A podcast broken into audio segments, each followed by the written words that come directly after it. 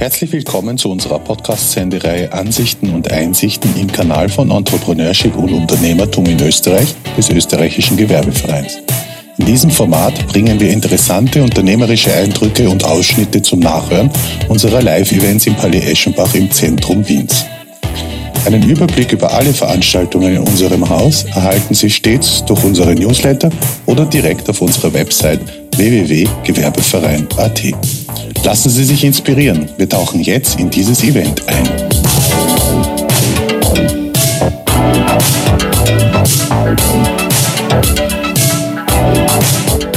Willkommen beim Digital Competence Center. Heute interviewt der Europa- und Vize-Weltmeister im Beachvolleyball, Clemens Doppler, den Verkaufsexperten Richard Blöss. Richard, äh, freut mich sehr, dass ich äh, hier mit dir sein darf und äh, dich interviewen darf. Du bist ja absoluter Experte und Großzampano im Bereich Sales, Vertrieb, Kommunikation. Ich habe mir angeschaut, was du für Trainer bist. Du bist Verkaufstrainer, bist Trainer für Improvisationstheater, bist äh, Präsentationstrainer, Trainer für Kommunikation, Rhetorik und Persönlichkeitsentwicklung und du bist Zauberer. Man sagt über dich, dass du den Unterschied machst, der den Unterschied macht. Ähm, welche wichtigen und relevanten Infos über deine Person, über deine Vita, die sie sehr spannend liest, habe ich vergessen. Und was mich brennend interessieren wird, hat Sales was mit Zauberei zu tun? Vielen Dank, lieber Clemens. Natürlich hat Sales was mit Zauberei zu tun, weil wenn du als Zauberer auftrittst, verkaufst du den Menschen auch dein Kunststück, deine Illusion, die Zeit gut zu füllen. Und mein großer Vorteil war, ich konnte schon reden und vor Leuten auftreten und musste in Anführungsstrichen nur noch das Zaubern lernen. Und normale Menschen, die anfangen zu zaubern, die sagen, Zaubern finde ich cool, die müssen aber erstmal lernen, vor Menschen zu reden. Und vielleicht eine Sache noch, die erwähnenswert ist, ich habe mich 2008 auf Facebook angemeldet, damals. Da sah das alles noch ganz anders aus und ich hatte Fragen. Und es gab niemanden, der diese Fragen beantworten konnte. Und zwei Monate später hatte ich dann vier Jahre lang eine Social-Media-Agentur.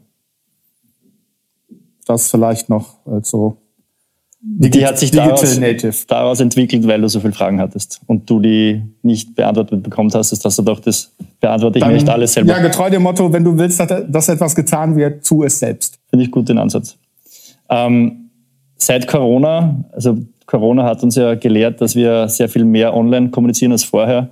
Mein Eindruck ist, die Menschen gewöhnen sich schon langsam dran, dass man eigentlich, wenn es jetzt uh, um Berufliches geht, fast ausschließlich nur mehr online uh, kommuniziert ähm, guten Wortwitz hat die Sabine gehabt, äh, die Pandemie wahrscheinlich, war wahrscheinlich für die Digitalisierung ein richtiger Booster.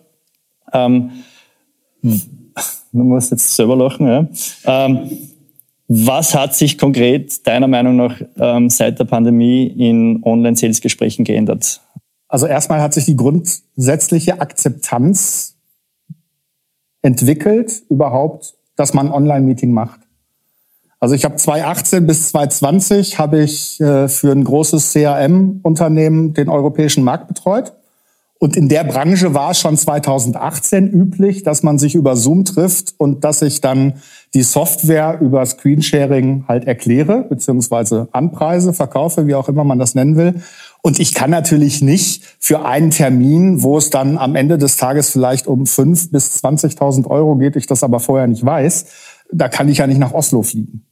Und deswegen war das in der Branche schon üblich, dass man sich über Zoom halt austauscht. Ganz am Anfang war es GoToMeeting und es gibt ja noch verschiedene andere Programme. Und damals war es aber so, dass von 100 Gesprächspartnern zwei die Kamera aufgedreht haben. Und die anderen 98, das war wie telefonieren. Das war noch nicht verpflichtend quasi, weil es ist das ja hat noch keiner gemacht. Also ich habe einen riesen Deal gemacht in Oslo mit den zwei Jungs. Es waren auch lustigerweise zwei. Und die Herausforderung beim Online-Sales, da kommen wir vielleicht dann gleich noch drauf, ist halt äh, in den ersten Minuten so einen Kontakt aufzubauen. Und wenn ich dann meine Software zeige und den Screen share und was erkläre, ist ja alles gut, dann brauche ich ja nicht unbedingt ein Video vom anderen. Aber den so gar nicht zu sehen, und das hat sich wirklich komplett geändert, weil heute von 100 Mal haben 98 die Kamera an. Was sagt man zu die zwei, die ist nicht auf drin? ist egal. ja, die wollen dann auch nicht. Also ich habe es jetzt lange nicht, nicht gehabt. Also im Sales hatte ich es jetzt lange nicht. Und heutzutage ist es wirklich im Prinzip gesetzt, dass, sie, dass man auch mit Kamera an startet. Und 2018 ist jetzt noch nicht wirklich lange her, aber 2018 war das überhaupt nicht so. Und da habe ich im Prinzip die gleichen Voraussetzungen gehabt, wie äh, als wenn ich am Telefon verkauft hätte. Ab, unabhängig davon, dass ich natürlich nachher die Software gezeigt habe. Aber heutzutage macht man sich halt ein Meeting aus und dann ist die Kamera an. Und dann hat man natürlich die Gelegenheit, sofort mit dem Gegenüber in Kontakt zu treten, weil man ihn ja auch sieht. Und das ist natürlich ein Vorteil, wenn ich mit jemandem kommunizieren will, wenn ich, wenn ich ihn auch sehe und nicht nur höre, habe ich natürlich einen sehr wichtigen Kanal mehr. Hast du das Gefühl oder hast du den Eindruck, dass sich die Leute wieder sehnen nach äh, Live-Meetings, also Face-to-Face? -face? Oder glaubst du, dass es jetzt mittlerweile sich schon so eingebürgert hat und das jetzt schon so gut rennt? Weil wir haben vorher gequatscht, dass der große Vorteil bei, bei Online-Meetings ist, dass sie wirklich pünktlich starten und pünktlich auch enden, warum das auch immer so ist. Aber glaubst du, dass, dass Menschen wieder sich lieber treffen würden oder ist es jetzt einfach diese Zeit angekommen oder einfach die Zeit dafür reif, dass es jetzt auch so bleibt? Also ich glaube, dass es zum großen Prozentsatz so bleibt, weil ich muss nicht für ein Meeting nach Graz fahren, was man ja früher gemacht hat. Oder nur nach, weiß ich nicht, nach Wiener Neustadt, wenn man jetzt nicht so weit fahren will. Also die Akzeptanz, es online zu machen, ist durch die ganze Geschichte jetzt wirklich geboostert. Das hätte sonst wahrscheinlich fünf Jahre länger gedauert. Auf der anderen Seite sage ich natürlich, wenn es jetzt räumlich nicht so weit weg ist, das Face-to-Face-Gespräch ist natürlich am Ende des Tages durch nichts zu ersetzen. Wenn ich mit jemandem in einem Raum bin, bin ich mit dieser Person in einem Raum. Und dann kann ich ihn auch komplett wahrnehmen und merke zum Beispiel bei einer Firma auch, wie werde ich empfangen, wie ist die Sekretärin und das fällt ja alles weg. Also diese ganzen Nebengeräusche, aus denen ich natürlich viel ziehen kann als Verkäufer. Wie ist da so die Stimmung? Die fällt natürlich weg. Also meine Idealvorstellung wäre, dass man sich halt face-to-face -face kennenlernt und dann diese, wenn ich jetzt eine Kundenbeziehung habe, die schon läuft und ich das, das Gegenüber kenne, dann kann man natürlich auch über, über, über Voice-over-IP, Zoom, Teams, whatever kommunizieren, weil ich den anderen ja auch kenne. Andererseits sind natürlich jetzt dadurch Projekte möglich, über die man vorher nie nachgedacht hätte. Also wenn ich jetzt zum Beispiel, ich habe jetzt keinen, aber es wäre mittlerweile überhaupt kein Thema mehr, ein Projekt zu machen, wo jemand, einer sitzt in Hamburg und einer, einer sitzt in Amsterdam. Und man macht das Projekt zusammen. Also generell ist es ja heute komplett nicht mehr entscheidend, wo zum Beispiel dein, dein Callcenter sitzt. Ob das in Bratislava ist, in Wiener Neustadt oder in Indien, wenn du mit englischsprachigen Kunden Kontakt hast, ist ja komplett egal. Das heißt, viele, natürlich nicht alle, aber viele Jobs können ja heute, wenn sie mit dem Rechner gemacht werden, von jedem Punkt der Erde aus gemacht werden. Also wenn ich zum Beispiel Social Media Betreuer bin, also die Social Media Beauftragte für das CRM, für das ich tätig war, die kann von überall auf der Welt arbeiten. Und die arbeitet sowieso in drei Zeitzonen. Von daher ist es auch egal, wo sie ist, weil sie sich eher an die Zeitzonen an, anpassen muss. Und es gibt ja mittlerweile auch äh, viele große Firmen, die sagen, wir hatten, was weiß ich, ein 200 Quadratmeter Büro, wo jeder Mitarbeiter ein, wirklich ein eigenes Büro hatte. Wir kappen das jetzt um die Hälfte, weil wir rotieren. Wir sehen uns auch alle einmal die Woche im Meetingraum. Aber es muss nicht mehr jeder physisch jeden Tag kommen. Und das, denke ich, hat sich gewandelt. Und am Anfang gab es ja auch die, die Befürchtung, ja, wenn jemand Homeoffice hat, dann arbeitet er nicht genug. Jede Statistik, also jede Auswertung zeigt, dass Menschen im Homeoffice mehr arbeiten, als wenn sie im Büro sitzen, also im Schnitt. Und der Weg fällt ja weg. Aber glaubst du, dass es nur deswegen ist, weil der Weg wegfällt? Oder Nein. warum, also ich kenne die Statistiken und ich finde die toll, weil am Anfang haben wirklich alle geglaubt, die werden jetzt nur zwischen Wäsche aufhängen, kochen und Wohnung putzen, äh, kurz zum Computer schauen. Aber was ist die Erklärung? Warum glaubst du, dass das so ist? Also ich kann da nur für mich sprechen, wenn ich damals 2018, 2019, 2020 habe ich auch komplett von zu Hause aus gearbeitet. Ich habe, glaube ich, drei Kunden physisch getroffen, die halt in Österreich waren. Alles andere ging wirklich äh, nur vom Rechner aus.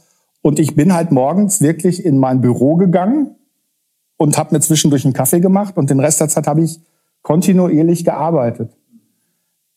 Auf der einen Seite ist das super, weil an einem Homeoffice-Tag jetzt schaffe ich mit Sicherheit ein bisschen mehr, als wenn ich im Büro sitze. Auf der anderen Seite ist es natürlich auch schön, Kollegen an der Kaffeemaschine zu treffen und, und, zu plaudern. Ja.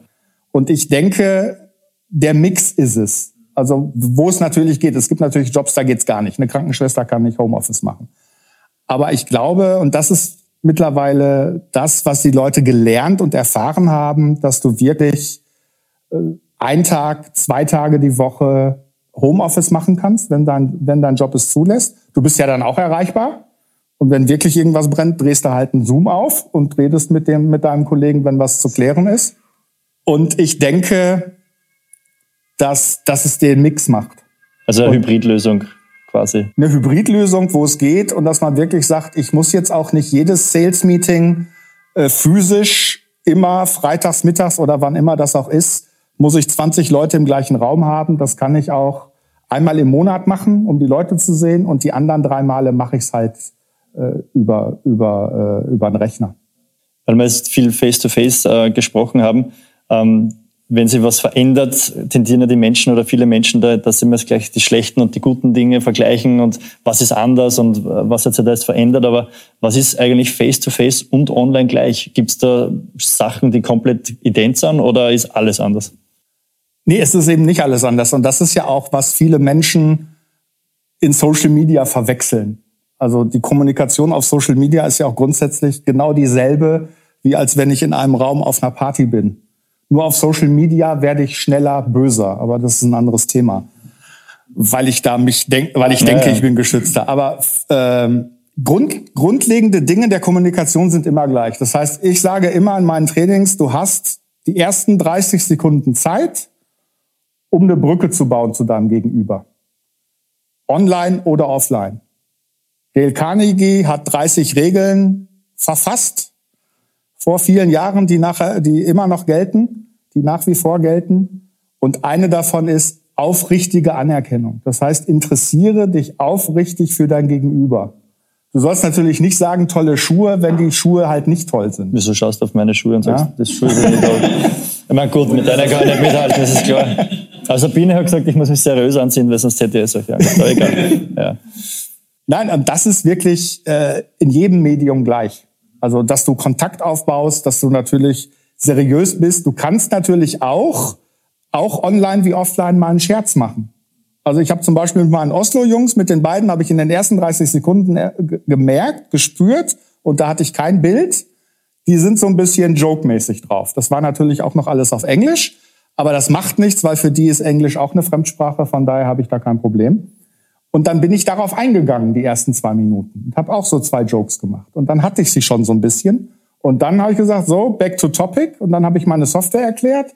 Und dann haben wir noch ein Scherzchen gemacht und dann sind sie Kunden geworden. Und das ist aber genau dasselbe, ob du in einem Raum sitzt oder ob du online miteinander redest. Kommen wir jetzt eh schon zur, zur nächsten Frage, die mich ja am, am brennendsten interessiert eigentlich, weil ähm, für mich sind ja Sponsorengespräche im Endeffekt nichts anderes als Salesgespräche. Äh, was sind deiner Meinung nach so die absoluten Key Points bei einem Online-Sales-Gespräch? Wie, wie close du den Deal? Wie, wie holst du dich auf die Seite? Ja, mit, mit äh, Brücken bauen und, und den ein oder anderen Joke bin ich völlig bei dir. Aber was sind so wirklich diese, die relevanten Key Facts, wo du sagst, okay, das, die sind für dich ganz wichtig in einem Online-Sales-Gespräch? Also ein wichtiger Key Fact ist immer Kaufsignale erkennen. Mhm. Ich muss erkennen, wie weit ist mein Gegenüber. Und wenn er fragt, kann ich das auch vierteljährlich zahlen oder gibt's das auch auf Italienisch? Dann denken viele Verkäufer, ja, unsere Software gibt's auch auf Italienisch und denken, das ist nur eine, nur eine Information, die der Kunde haben will. Nein, das ist ein Kaufsignal, weil er vielleicht einen italienischen Partner hat, wo die Firma das auch nutzt. Das heißt, das ist nicht nur eine Frage, sondern wenn er fragt, kann ich auch vierteljährlich zahlen, dann überlegt er sich schon, wie ist mein Budget. Das ist ein ganz wichtiger Punkt, halt Kaufsignale erkennen. Und auf die gleich eingehen oder? Auf die, ja klar, die Frage, wenn es wirklich ohne, ohne Probleme möglich ist und ich sagen kann, ja, Italienisch gibt es. Oder wenn ich sage, ja, Italienisch haben wir im Moment nicht, aber unsere englische Version ist super, reicht Ihnen das? Und dann sofort einzutauchen und genau dann, und das machen die meisten Verkäufer eben nicht, die denken immer, ich habe 100 Sachen, die ich erzählen muss oder erzählen kann und 80 will ich auf jeden Fall erzählen. Der Kunde hat aber schon nach der fünften Sache gekauft, gedanklich. Der hat noch eine Frage. Und wenn ich dann sagen kann, du kannst auch vierteljährlich zahlen, dann hat der Kunde schon gekauft. Und viele Verkäufer machen einfach den Fehler, dass sie dann weiterreden, weil sie gerne noch sagen möchten, wie viel PS ihr Auto hat und dass sie keine Pause machen. Man muss im Sales, in jedem Gespräch, wo ich was closen will, muss ich eine Pause machen, um dem Gegenüber die Zeit zu geben, nachzudenken. Und meine Killerfrage ist, ich habe das jetzt erklärt und dann gucke ich dem Kunden, das geht auf dem Bildschirm auch, wenn er die Kamera auf, äh, auf hat, ist gut. Wenn er die Kamera anhat, ich gucke meinem Gegenüber tief in die Augen und sage, wollen wir das jetzt so machen? Und dann muss ich ruhig sein. Und das kann auch zehn Sekunden klingt nicht lang, aber wenn man zehn Sekunden schweigt und das Gegenüber halt nichts sagt, der sagt aber nichts, weil er dir böse ist, der sagt nichts, weil er jetzt seine Entscheidung trifft. Habe ich das Budget? Habe ich vierteljährlich, das geht, das geht sich das aus? Und die Zeit muss ich ihm geben. Und dann ist die Wahrscheinlichkeit, dass ich im ersten Gespräch close, astronomisch viel höher als vorher, weil die meisten Verkäufer beraten und versuchen eben nicht, das Ding einzutüten. Und wenn es mir nicht gelingt, das gilt auch online, offline, was online aber besser geht, dass ich sofort sage, okay, wir haben jetzt alle Fakten. Dann sagt der Geschäftsführer, ja, ich muss das noch mit meinem, was weiß ich, Finanzvorstand besprechen, whatever. Und dann gehe ich aber, ich verlasse keinen Termin ohne einen Folgetermin. Ich habe einen Folgetermin. Und online ist es natürlich toll, da gibt es keine Ausrede, ich habe meinen Kalender gerade nicht zur Hand. Ah, den habe ich schon gesprochen. Ja? Ja. Im, im, Im wirklichen wie, oh, ich habe meinen Kalender im Büro und dann bin ich auch so hart und sagen, ja. Warte ich hier. Dann holen Sie ihn. Weil ich möchte Sie umfassend beraten und wir brauchen einen Termin, an dem wir beide Zeit haben. Und online ist es natürlich viel leichter. Und online geht's auch schneller. Weil wenn ich jetzt, was weiß ich, früher war man dann nur einmal im Monat in Graz und hat dann halt einen Monat gewartet, weil man ja nicht extra, hat man immer fünf Kunden verarztet. Heute ist es kein Problem, dann sage ich übermorgen, wie geht's? Ne? Übermorgen 13.30 und dann habe ich den Termin. Ich verlasse keinen Termin ohne Folgetermin, solange ich im Verkaufsprozess bin. Das heißt, die, den Punkt zu finden und zu spüren, wo du diese Frage stellst, wo du in, tief in die Augen blickst, der ist wichtig wahrscheinlich. Ja, dass der genau an dem richtigen Zeitpunkt. Und ähm, der kann auch früher sein, als viele Verkäufer denken. Ich habe mein Auto in drei Minuten gekauft. Du hast dein Auto in drei Minuten. Ich habe ein Auto in drei Minuten gekauft. Ich bin bei meinem Volvo-Händler rein. Mit dem hatte ich eine Connection, weil wir hatten, wir haben, hoffentlich lebt er noch, er ist ein bisschen älter als ich. Äh, wir haben am gleichen Tag Geburtstag.